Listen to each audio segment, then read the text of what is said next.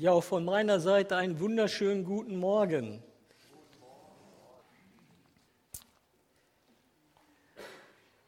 Bei der Vorbereitung zur Predigt kam mir der Gedanke, wie oft schlägt eigentlich dein Herz oder wie hoch ist dein Puls, wenn du hier am Predigen bist? Und ich habe mal so ein Gerät mitgebracht. Ich messe mal jetzt meinen Puls. Das würde mich mal so richtig interessieren. Wir müssen jetzt so ein bisschen warten. 96. Maike, vielleicht kannst du jetzt mal rechnen, 96 mal 30 Minuten und dann weiß ich, wie oft mein Herz jetzt während der Predigt geschlagen hat. 2880 Mal würde mein Herz jetzt schlagen, ohne dass ich etwas dazu tue. 200, 2280 Mal. Manch ein Mann hat ja zu seiner Liebsten gesagt, mein Herz schlägt nur noch für dich. Und welche Frau war nicht darüber erfreut? Mein Herz schlägt nur noch für dich. Schlägt mein Herz nur für Jesus? Ich habe in Jeremia 8, Kapitel 7 gelesen, dass Vögel treuer sind als Menschen. Maike hat ja schon von Vögeln heute Morgen berichtet. Und Vögel sind treuer als Menschen. Ich lese euch einmal diesen Vers vor. Da steht in Jeremia, der Storch weiß, wann er aufbrechen muss. Ebenso Taube, Kranich und Schwalbe. Sie alle kehren jedes Jahr zur rechten Zeit zurück. Und dann kommt es, aber mein Volk weiß nicht, oder denkt nicht mehr daran, was ich ihnen geboten habe.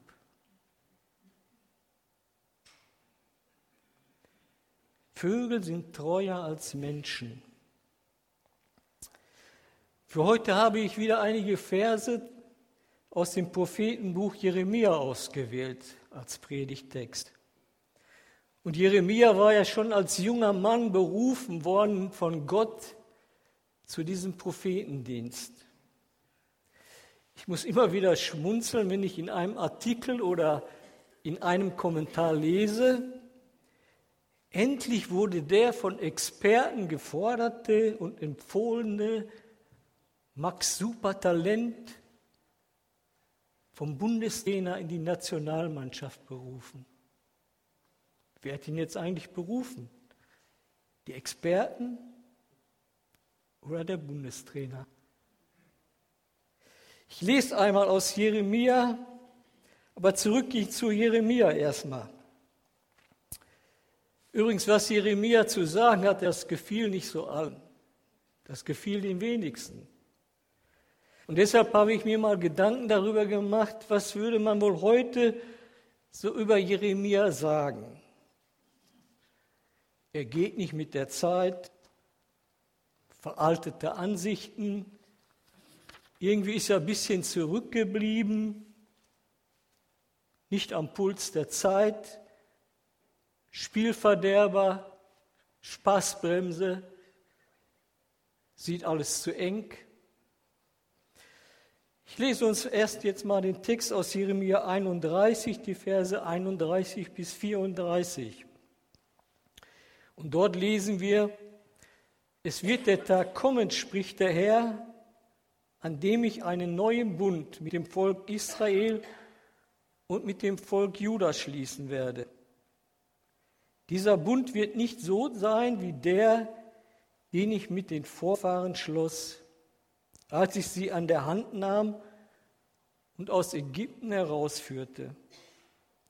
Sie sind meinem Bund nicht treu geblieben. Deshalb habe ich mich von ihnen abgewandt, spricht der Herr. Doch dies ist der neue Bund, den ich an jenem Tage mit dem Volk Israel schließen werde, spricht der Herr. Ich werde ihr Denken mit meinem Gesetz füllen und ich werde es in ihr Herz schreiben. Und ich werde ihr Gott sein und sie werden mein Volk sein. Niemand muss sie dann noch seine Freunde lehren und keiner seinen Bruder ermahnen. Lerne den Herrn kennen, denn alle werden mich kennen, alle vom kleinsten bis hin zum größten, spricht der Herr. Und ich will ihnen ihre Sünden vergeben und nicht mehr an ihre bösen Taten denken.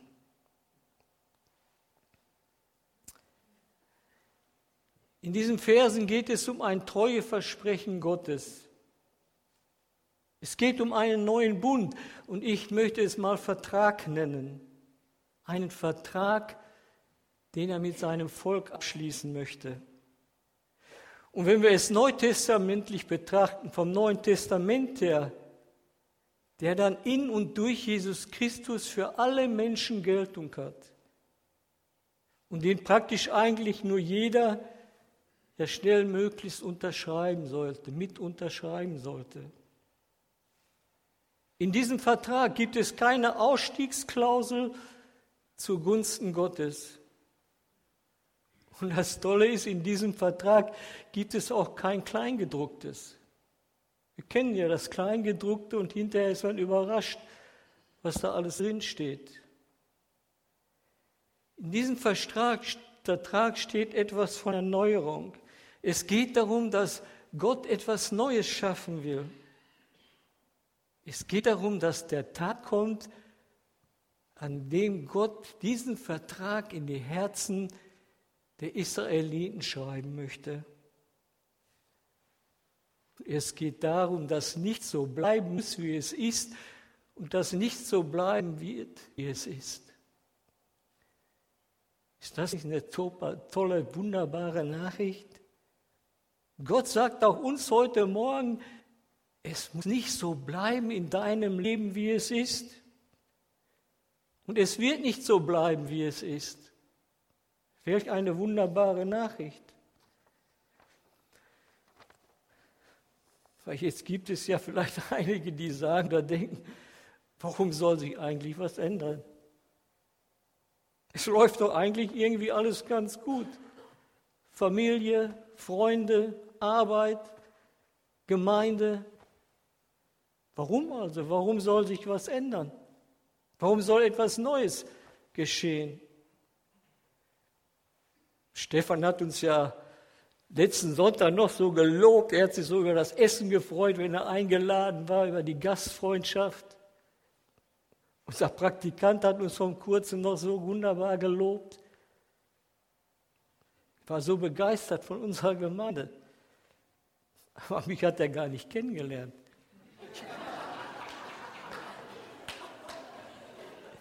Ja, ich habe kein einziges Wort mit ihm gesprochen. Vielleicht wäre er dann gar nicht mehr so begeistert gewesen. Ja, es ist alles möglich. Aber was möchte ich jetzt damit sagen? Wir alle sehen immer nur einen Teil des Ganzen. Wir alle sehen nur ein Stück der Torte. Und dazu kommt ja noch, der eine sieht es aus der Perspektive und der andere sieht es aus der Perspektive. Selbst Paulus schreibt ja im ersten Korintherbrief, unser Erkennen ist Stückwerk.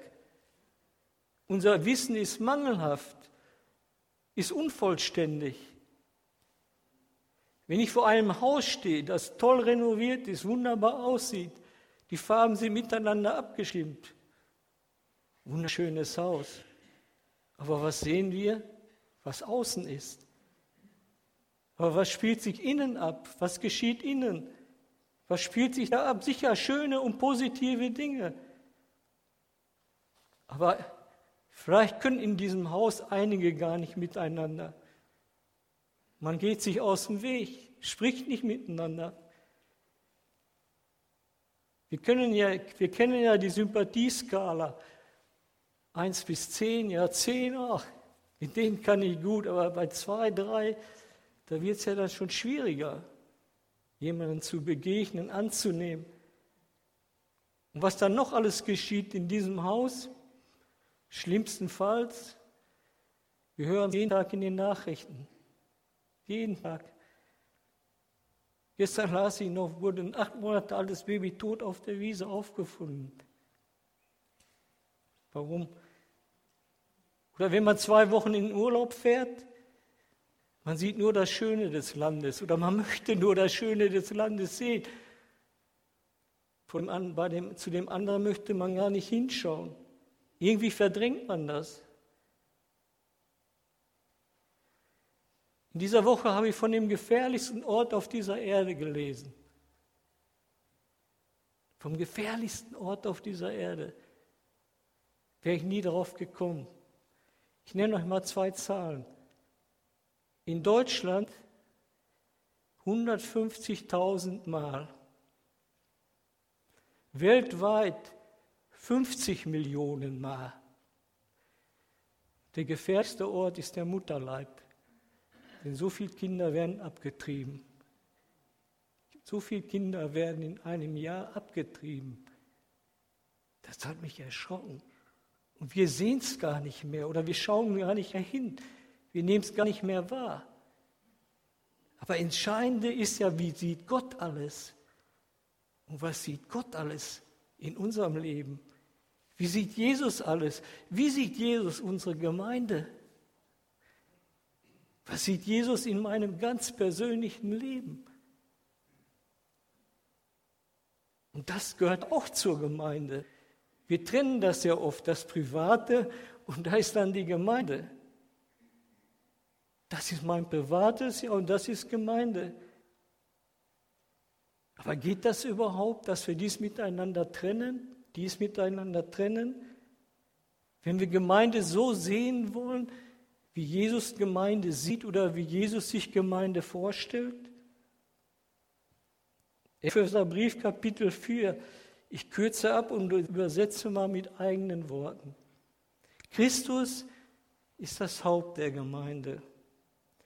Durch ihn wird der ganze Leib zu einer Einheit, durch Jesus. Also alle Glieder, die sich für Jesus entscheiden, werden zu einer Einheit. Leidet ein Glied, so leiden die anderen Glieder mit. Hat ein Glied ein Problem, so haben auch die anderen Glieder ein Problem. Ich habe noch kürzlich von jemandem erfahren, von einer Person und deren Problem. Und auf einmal war die ganze Gemeinde davon betroffen. Von einer einzigen Person war die ganze Gemeinde betroffen. Man kann es eigentlich also gar nicht trennen. Das ist mein privates Leben und das ist mein Gemeindeleben. Wenn die Niere ein Problem hat, dann kann die Leber ja nicht sagen, du, damit habe ich nichts zu tun. Gut, sagen kann man ja viel, oder? Sagen können wir ja viel. Nicht vieles ist ja leichter, als sich selbst zu betrügen. Aber das Problem der Niere wird nach und nach Einfluss haben auf den ganzen Körper, ob er es will oder nicht. Es ist so. Jedes Gemeindeglied hat eine Verantwortung der Gesamtgemeinde, der einzelnen Glieder gegenüber. Jedes Gemeindemitglied. Gemeinde Jesu ist nicht nur ein Zusammenkommen von Menschen, wie zum Beispiel in einem Verein. Nein, Gemeinde Jesu ist Familie Gottes. Kinder Gottes, Kinder des Vaters, des Schöpfers im Himmel.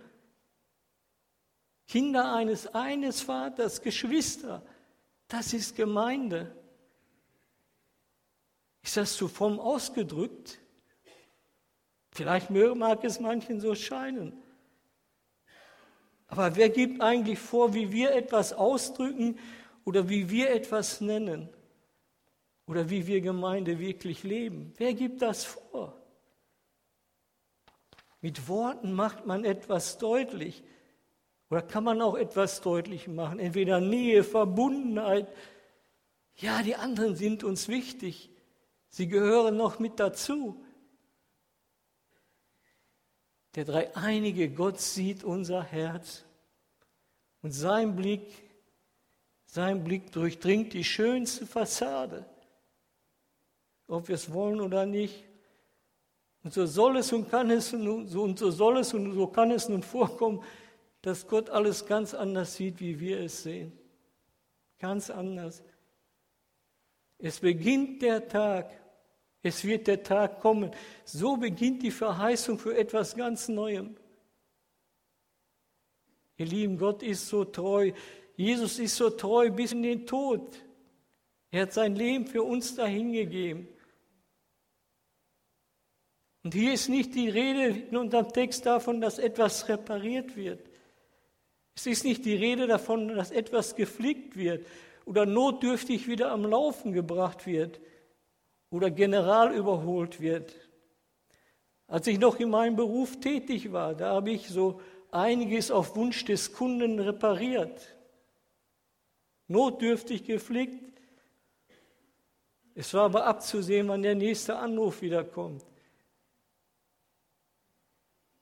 Unter Menschen wird so oft etwas notdürftig in Ordnung gebracht.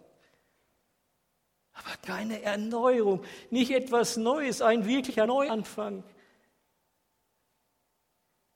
Gott fuscht nicht an Symptomen herum, Gott kratzt nicht an, die, an der Oberfläche, sondern er gräbt nach der Wurzel, nach dem wirklichen Übel. Damals am Berg Sinai, da hatte Gott sich dem Volk Israel fest versprochen. Er hatte einen Bund mit ihnen geschlossen. Und für diesen Bund, da gab es einen Vertrag, nämlich die zehn Gebote. Ich bin der Herr, dein Gott, du sollst keine anderen Götter neben mir haben. Das bedeutet ja, Gott hält sich zu den Israeliten und sie sollen sich zu ihm halten. Sie sollen mein Volk sein und ich will ihr Gott sein. Da hatte Gott sich eindeutig festgelegt. Und dazu hatte Israel ein von Herzen kommendes Ja gesagt. Ein wirklich von Herzen kommendes Ja. Kennen wir ja bestimmt auch. Und später hatte er sie dann aus der Sklaverei in Ägypten in die Freiheit, in das verheißene Land geführt.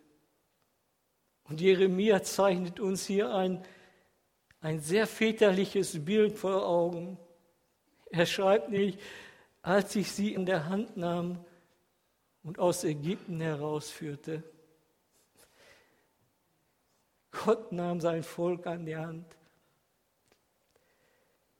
Kennt ihr den Spruch, nun sieh mal zu, wie du klarkommst? Wer hat das nicht vielleicht schon gehört? Damals in den Erden. Eltern, wenn man Mist gebaut hat, nun sieh mal zu, wie du klarkommst, wie du zurechtkommst. Aber Gott nahm sein Volk an die Hand. Gott nimmt mich an die Hand. Ich darf an der Hand Gottes durchs Leben gehen. Ich darf an der Hand dieses guten Hirten durchs Leben gehen. Ihr Lieben, hier wird Nähe spürbar. Nähe, Hand in Hand, das spürt man doch förmlich, oder? Da spürt man doch die Nähe. Die Nähe wird noch einmal näher. Die Nähe wird noch intensiver. Hast du schon einmal so die Nähe Gottes gespürt? So intensiv? Oder wann hast du zum letzten Mal diese Nähe Gottes gespürt, dass er dich an die Hand nahm.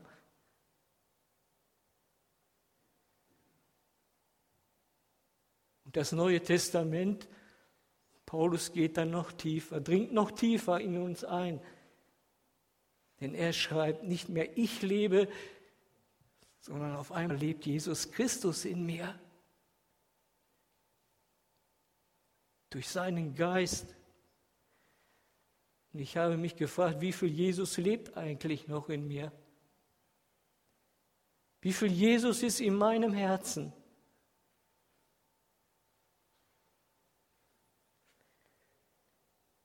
Jeremia stellt fest, da ist nicht mehr viel. Da ist nicht mehr viel. Sie halten den Bund nicht. Dieses Jahr, das sie einmal ausgesprochen hatte, wo war es geblieben? Schon Kinder reißen sich ja oft von den Händen der Eltern los. Gut, man muss auch seine eigenen Wege gehen, Erfahrungen machen. Aber das Volk Israel steht nicht mehr mit ganzem Herzen zu diesem Vertrag. Sie sind vertragsbrüchig geworden. Es ist das Herz ein trotzig und verzagtes Ding. Kapitel 17 Jeremia. Die Diagnose Jeremias im Namen Gottes lautet also, das Herz des Menschen ist untreu. In der Offenbarung steht es so geschrieben, sie haben die erste Liebe nicht mehr. Sie sind weder heiß oder kalt. Von unserem ehemaligen Außenminister Gabriel las ich mal kürzlich in einem Artikel, man blinkt links, aber fährt rechts ab.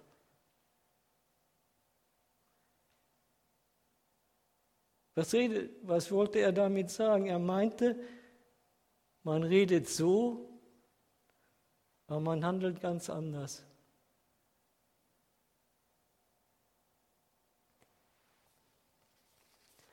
In dieser Woche bekamen wir einen Gemeindebrief in der evangelischen Kirche. Wird immer bei uns im Briefkasten hier reingeschmissen. Und da ist ein kleiner Banner oder Werbeschild oder Plakat abgebildet und da steht drauf, ich musste ganz genau hinschauen, habe ich erst gar nicht verstanden, muss ich ehrlich zugeben. Da stand nämlich, alle Welt redet nur vom Klimawandel. Und genau darin liegt das Problem. Wir reden nur. Reden wir von Gemeinde oder leben wir wirklich Gemeinde? Und was macht nun Gott? Er gibt den Vertragsbrüchigen eine neue Chance. Er schließt sie zu einem neuen Bund. Fantastisch. Gott bietet also keine alte Ware in einer neuen Verpackung an. Gott fliegt kein altes Kleidungsstück auf neuem Stoff. Er füllt keinen neuen Wein in alte Schläuche. Gott packt kein Gammelfleisch oder Gammelwurst in eine neue Verpackung. Alte Kamellen werden nicht in neues Papier eingerollt oder mit neuem Papier umwickelt. Oder wir Menschen geben ja alten Dingen einfach einen anderen Namen, um einander wäre etwas Neues. Nein, Gott fängt mit den Untreuen ganz neu an. Ganz neu. Und dazu ändert er sogar Geschäftsgrundlage. Gott sieht, meine Vertragspartner halten den Vertrag nicht ein. Sie schaffen es gar nicht. Sie schaffen es nicht, außer einer. Jesus Christus. Jesus Christus. Jesus Christus ist der unendlich Treue. Und deshalb gilt sein, gilt sein Jesus ein ganz neuer Vertrag, der für alle Menschen gilt. Denn er sagt kurz vor seinem Sterben, dieser Kelch ist der neue Bund in meinem Blut. Und Stefan hat es am letzten Sonntag so wunderbar dargestellt. Jesus schlachtet nicht ein Opferlamm, sondern er selbst ist das Opferlamm, das sich für uns dahingegeben hat. Mit Jesus beginnt also der neue Bund oder hat mit Jesus begonnen. Und die entscheidende Veränderung dieses neuen Bundes ist, dass es um ein neues Herz geht. Um ein neues Herz, so wie Gott es hier ankündigt. Im neuen Bund heißt es nicht, schreib es dir hinter die Ohren, kapier es endlich. Nein, sondern Gott sagt, ich will mein Gesetz in ihr Herz geben und in ihrem Sinn schreiben. Es geht also um eine Herzoperation. Es geht um eine Veränderung unseres Herzens. Und wenn das Herz verändert wird, dann ist das keine oberflächliche Sache, sondern dann geht es in die Tiefe, in die Tiefe. Und wenn das Herz verändert wird, dann ändert sich der ganze Mensch. Ändert sich der ganze Mensch. Jesus sieht und kennt unser Herz und weiß genau, was sich darin befindet. Aber er stellte die Menschen, denen er begegnete, nicht einfach nur bloß, sondern er hat ein ganz, ganz feines Geschür, was er bei ihnen ansprechen musste, um sie zu der Erkenntnis zu bringen, wie ihr Herz beschaffen war. Als Jesus der Frau am Jakobsbrunnen, und viele von uns kennen ja diese Begegnung Jesu mit dieser Frau am Jakobsbrunnen, begegnet, da sagt er ihr klipp und klar ganz genau, was in ihrem Leben los ist und was sie bisher in ihrem Leben getan hat. Ohne Ausnahme, das sagt er ihr ganz klar. Da nimmt Jesus kein Blatt vor den Mund oder redet da irgendwie drumherum. Und was geschieht? Die Frau ist nicht frustriert, sie ist nicht niedergeknickt oder enttäuscht, nein. Ich habe es nur einmal genau nachgelesen. Sie läuft von ihrer Last förmlich befreit, förmlich befreit, zurück ins Dorf voller Freude und erzählt allen, was ihr geschehen war. Dass Jesus sie befreit hat.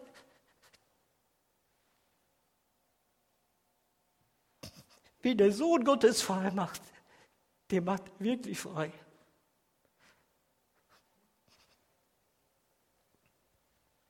Ihr Lieben, wir gehen nach dem Gottesdienst so oft mit der Last, die wir mitgebracht haben, mit der Last gehen wir auch wieder nach Hause. Warum eigentlich? Jesus will uns doch frei machen, diese Last abnehmen. Es gibt immer wieder Sorgen, Nöte, die uns über den Kopf wachsen. 38 Jahre lang schon saß der Gelähmte vorm Tempel und keiner konnte ihm helfen. 38 Jahre, bis Jesus kam, bis Jesus kam und sich seiner annahm. Vielleicht schleppst du schon 38 Tage lang etwas mit dir herum oder 38 Monate oder vielleicht schon 38 Jahre. Manche wissen vielleicht nicht, soll ich Ja sagen? Soll ich Nein sagen? Bin ich warm oder kalt? Soll ich rechts blinken oder soll ich links blinken? Sie wissen nicht wohin. Aber Jesus weiß um alles und Jesus geht es darum, unsere Herzen zu heilen, unsere Herzen zu reinigen. Und das gelingt ihm, wenn wir ihm unsere Herzen öffnen und ihm hinhalten und ihm bekennen, was nicht in Ordnung ist, was uns bedrückt, was uns belastet, was uns Not macht, dann vergibt er uns und schenkt uns einen neuen Fang, so wie es in Vers 34 steht. Jesus das Heilmittel für alles. So habe ich es in einer Andacht in dieser Woche gelesen. Im Moment wird eifrig nach einem Heilmittel für den Coronavirus gesucht. Man forscht und tut alles und setzt alles daran. Nach einem Heilmittel für unser Herz brauchen wir nicht mehr zu forschen. Brauchen wir nicht mehr zu forschen. Damit darf ich zu Jesus kommen. Er hat das Heilmittel dafür. Und Jesus wird handeln zu seiner Zeit und auf seine Weise denn er ist der ewig Treue. Und das erfahren wir ja als Gemeinde schon 125 Jahre lang. Und 40 Jahre durfte ich schon, da darf ich dabei sein. Er ist und bleibt der Treue. Und er wird weiterhin treu sein zu uns, bei uns und mit uns. und uns weiterhin führen und leiten und uns seine Liebe, seine Treue, seine Gnade schenken. Gott möge uns reichlich segnen. Amen.